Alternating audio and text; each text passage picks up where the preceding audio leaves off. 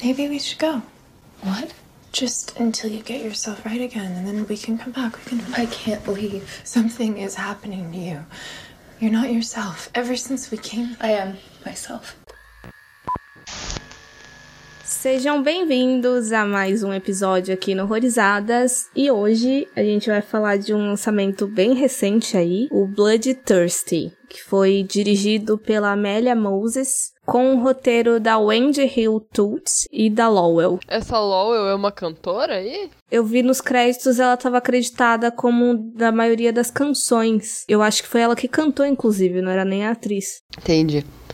E ele é um filme de terror canadense que fala da história da Grey, que é uma cantora e compositora independente, que começa a se transformar em um lobisomem enquanto trabalha em um estúdio de gravação remoto com o produtor Vaughn. E assim, eu gostei, mas eu gostei mais ou menos. Eu tava não exatamente com hype, mas era um filme que eu tava meio que acompanhando por alto já tinha um tempo, desde o ano passado. Tanto ele quanto um outro filme do ano passado da diretora chamado Bleed With Me, mas que até agora só saiu em festival. Inclusive, se eu não me engano, tava no Fantaspoa, mas daí eu vou esperar ele sair aí oficialmente até pra caso a gente venha produzir episódio. E eu gostei porque assim, tinham muitas checklists de, de assuntos que eu poderia gostar, assim, a questão da representatividade com minorias, no caso é uma mulher e lésbica, né, no filme e na vida real, acho que a atriz também se relaciona, é casada com uma mulher, e envolve aí esse rolê de monstruosidade feminina, ainda mais por ser lobisomem, que eu acho que a gente até conversou em algum outro episódio, a gente não, não vê com tanta frequência, né, focado em lobisomem mulher. Lobisomem. É, é até estranho falar lobisomem mulher, né? Porque não tem uma palavra no português para definir. Uhum. né? Até tipo licântropo. Não tem licântropa. é, não dá para definir. e eu acho que esse tema lobisomem Vou usar o termo lobisomem mesmo para generalizar. Eu acho que é difícil cada vez mais você tentar inovar, né? Uhum. Eu acho que é um, um desafio, né? E essa diretora conseguiu colocar ali umas coisinhas diferentes mesmo, como você falou. Mas eu acho que o fato dela ser lésbica no filme foi mais para não dar uma confusão no, na, no relacionamento dela com o produtor, eu acho. Pra galera não ir pro lado, sabe? Sei. Eu fiquei muito confusa aí com esse produtor, porque durante boa parte do filme, eu tava assim, será que tá rolando uma tensão sexual? Que porra que tá acontecendo ali? E daí a gente não sabia se ela era bi, né? Tipo, ela vivia num relacionamento lésbico. A esposa dela, a namorada, tava lá na casa também, na, Uhum. na casa do produtor. E eu tava sentindo uma tensão sexual meio esquisita que, eu não sei, me parecia errado. E aí depois a gente descobre que é pai dela. E eu fiquei, bicho, tá mais errado ainda. Ah, então, por mais que faça sentido, eu não, eu não levei tanto por esse lado. Hum. Na verdade, as intenções dele eram meio confusas mesmo. É. Mas eu, eu não cheguei a pensar nessa intenção, sabe? Uhum. Mas ele, ele me soou bem enigmático no começo. Até pelo fato lá deles, dele jogarem aquela informação de que ele foi acusado. Acusado não, né? Mas ele respondeu por assassinato, né? Daí foi julgado inocente, né? O que eu tava achando de uma possível tensão não era nem necessariamente que ia acontecer de fato. É porque tem uns rolês de, de uma hora ela tá tocando no piano e ele vai dar, tipo, meio quase uma fungada no pescoço da menina. Aí eu achava que era mais da parte dele, não necessariamente dela. Uhum. O dela, o que eu fiquei mais confusa é que, vai, por exemplo, tem uma hora que ele pede para eles dois jantarem sozinhos pra, pra discutirem sobre o álbum. E ele vai e deixa um vestido vermelho, um salto pra ela de presente na cama. Sim. Não, não que o fato dela ter usado signifique que ela estava interessada de fato, mas eu acho que esses são elementos que você fica assim, se eu não quero nada, eu não vou corroborar. É. Aí eu fiquei meio. O que que tá acontecendo aí? Mas quando você fala que quando descobre que é o pai é mais errado ainda, por quê? Você acha isso? Não, porque eu me senti, no caso, Enganada. enganada no sentido ruim mesmo de, de ter achado que tinha uma tensão sexual. Você se põe em coisas que podem jogar mensagens duvidosas, né? Uhum. Assim, eu tava realmente torcendo pra não ser nada mesmo. Mas assim, eu também gostei do filme, só que eu não gostei do final dele.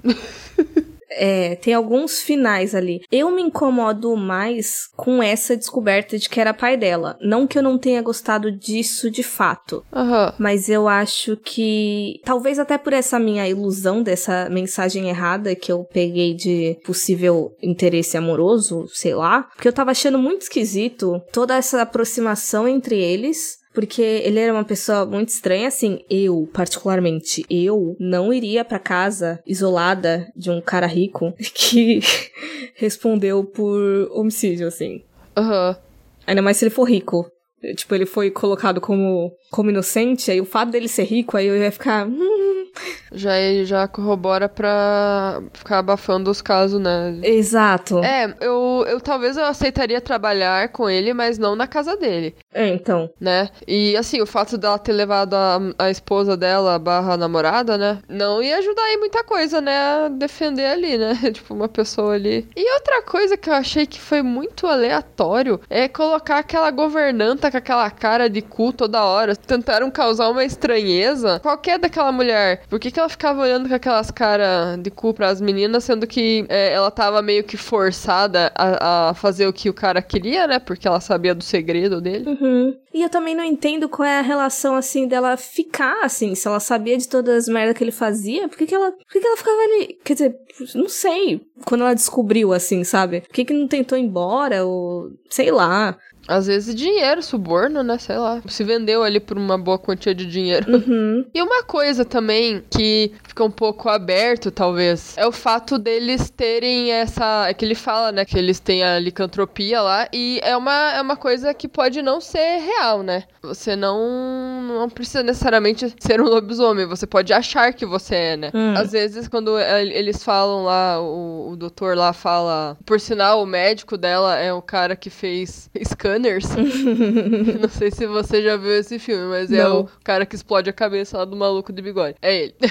o Dr. Swan. Ele, ele fala, né? Ela fica puta, né? Que ele fala que é coisa da cabeça dela, que pega uns remédios lá e dá pra ela e tal. Uhum. E daí ela joga lá a ideia pro próprio Von, que ela tem alucinações que ela tá se transformando em um animal, né? E então, eu não sei, é, é- claro, eu acho que o filme não quis mostrar que era mentira, porque é, tem ali umas outras coisas que acontecem que meio que corroboram mais para pro fato de ser verdade mesmo, mas eu acho que pode soar meio confuso, não sei. Assim, eu te entendo em partes porque a maioria dos filmes que eu vejo, que ele tem alguma monstruosidade, algum desvio, que ele é hereditário, eu fico achando que fora pra outra coisa mesmo. Mas eu acho que nesse filme específico eu gosto muito mais da ideia de que sejam lobisomens reais. Eu acho que só por, por falta de. É, eu também. Por não ser tão saturado, eu fico querendo que seja lobisomem de verdade. Sim.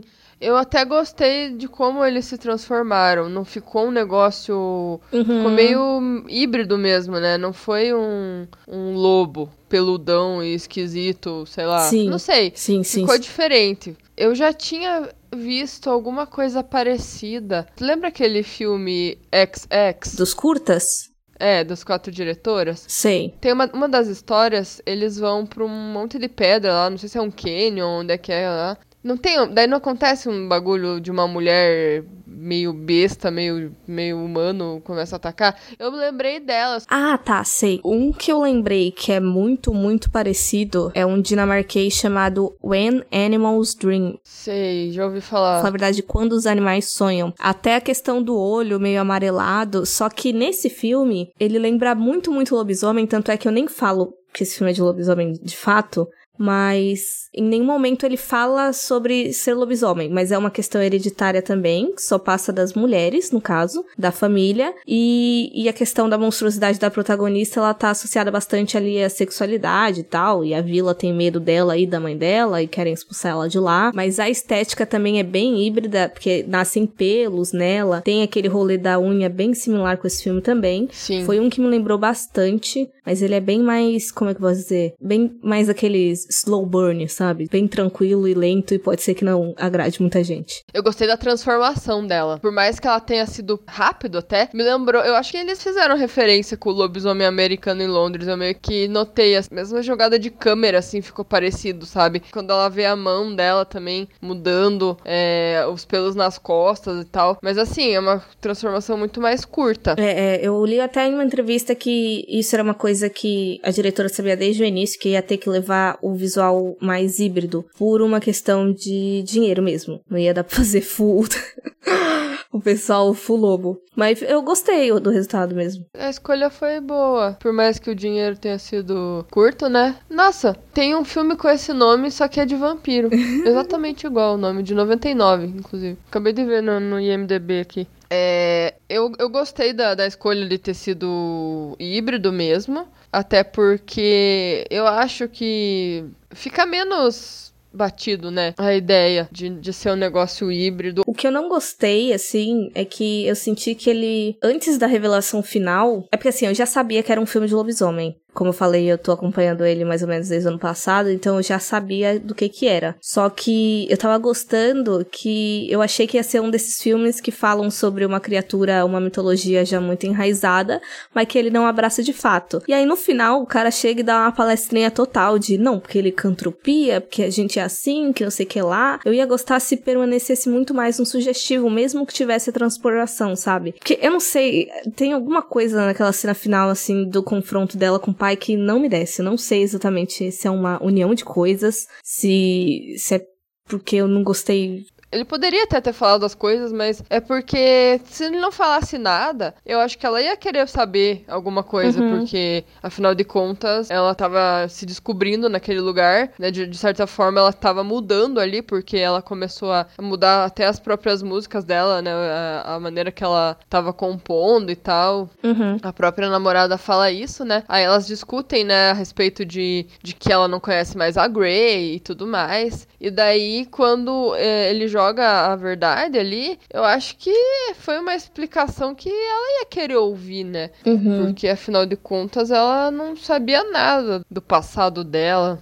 Uhum. Então eu meio que relevei. Sei lá. Sei. Eu, eu, não sei se é porque foi muita exposição de uma vez, porque nessa cena a gente descobre da, da licantropia e de que ela era o pai dela. E a licantropia a gente já tinha alguns indícios, mas a questão do pai aí já fica mais solta, né? Porque foi só naquele momento mesmo que deu para saber que, que, que tinha aquela relação. Aí eu não sei o que foi. Eu não sei se foi muita informação de uma vez e foi muito expositivo para um filme que tava indo assim muito devagarzinho, sabe? Uhum, sim. E eu acho que foi um pouco conflituoso. Ela tava negando né, de fato, o que, que tava acontecendo com ela, depois que, que acontece lá as coisas. Só que daí depois ela abraça de vez e, e mata o próprio pai, né? Isso eu não gostei. Eu queria que os dois tivessem ficado lobinhos e caçando juntos. Não sei porquê. Eu acho que eu não queria que eles ficassem juntos, porque eu acho o pai dela meio pau no cu, mas eu queria que eles ficassem lobinhos separados.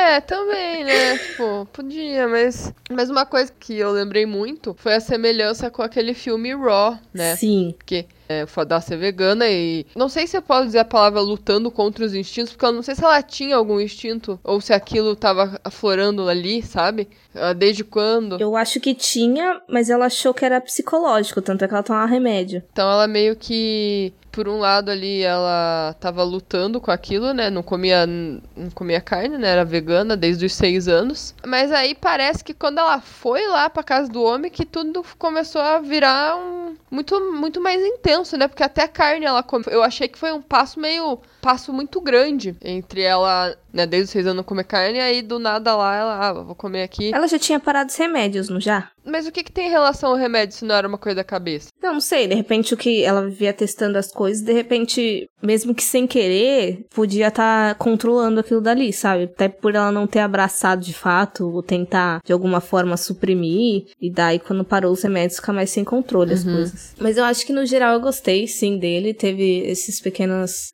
Às vezes eu acho que é, é muito difícil para as pessoas terminarem as coisas. Não saber ou o momento certo de terminar ou como exatamente terminar, e aí dá uma descambelhadazinha no fim. Acho que é muito fácil estragar o fim até. Eu sei lá, fiquei não, decepcionada, eu gostei dele, até por os outros pontos aí, do, do lobisomem, da, do protagonismo lésbico e tudo mais. É, eu gostei também do, do rolê da música, eu gosto dessa, como é que eu posso dizer, de quando essas transformações, essas mutações que as pessoas passam vai refletindo na arte delas, né? A gente já viu bastante isso no cinema com pintor, com escritor, enfim. Sim, sim. As musiquinhas são bem chiclete, pra falar a verdade.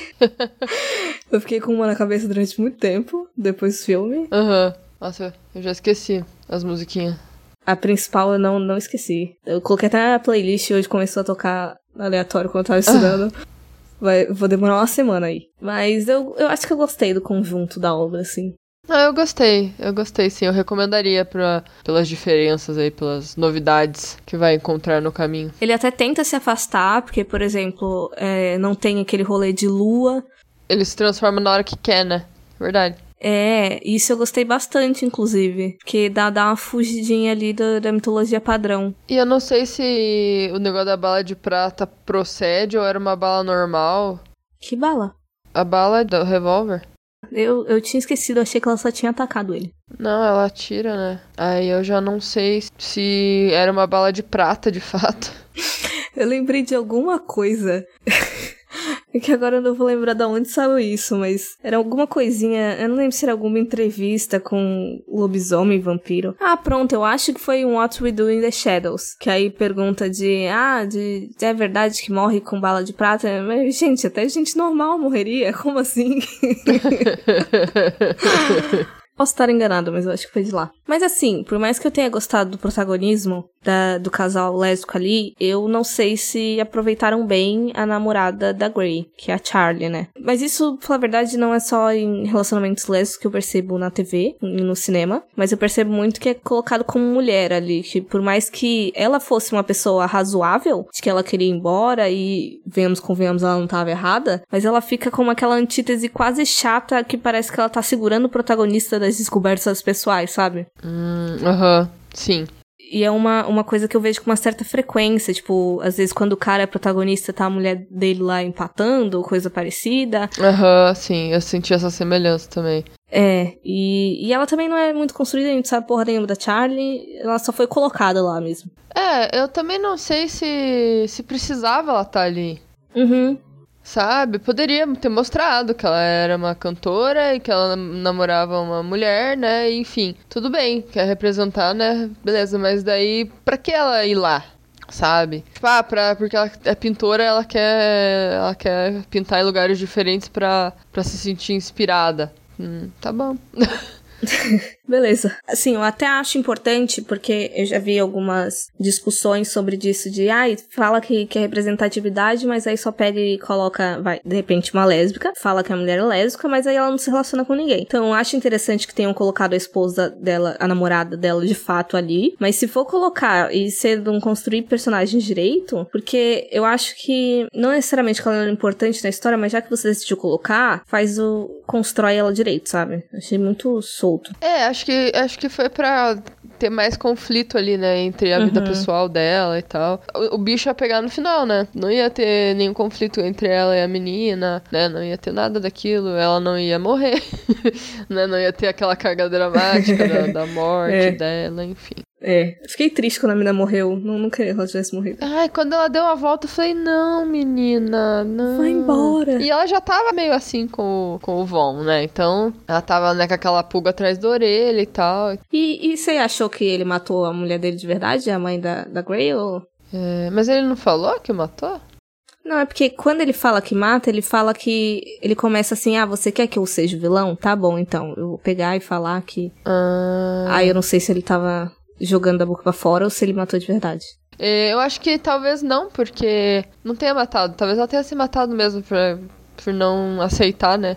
Se bem que era só ela também ir embora e viver a outra vida, né? Não sei se largar ele, né? Eu não sei se a motivação dela se matar tem alguma coisa mais forte ali envolvida. Sei, às vezes de ter corroborado com todas as mortes, tipo, por mais que não tenha feito nada. Eu fiquei com três hipóteses. Um dela ter se matado por motivos aleatórios. Ou sei lá, ela poderia estar num sofrimento que não tem nada a ver com ele. Ou dela também ser uma lobisomem, sei lá ou de de repente ele comeu ela do mesmo jeito que a Grey comeu a, a Charlie. Mas daí não teria. Eles não teriam descoberto isso na investigação? Eu não, é porque eu não lembro se tinha muito detalhe de como foi encontrado, assim.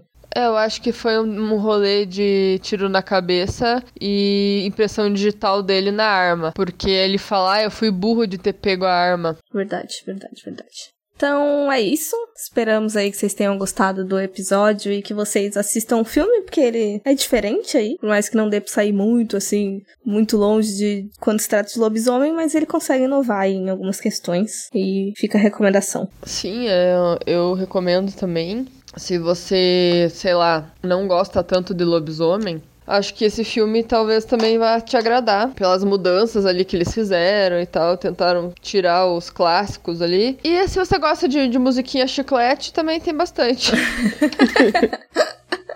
Eu gostei também da ambientação do filme, né? Essas casas bonitas sempre agregam, né? Uhum. Quase inteira em locação única, eu gosto. Mas então é isso, galera. Até a próxima. E sigam a gente nas redes sociais. Tchau. Tchau.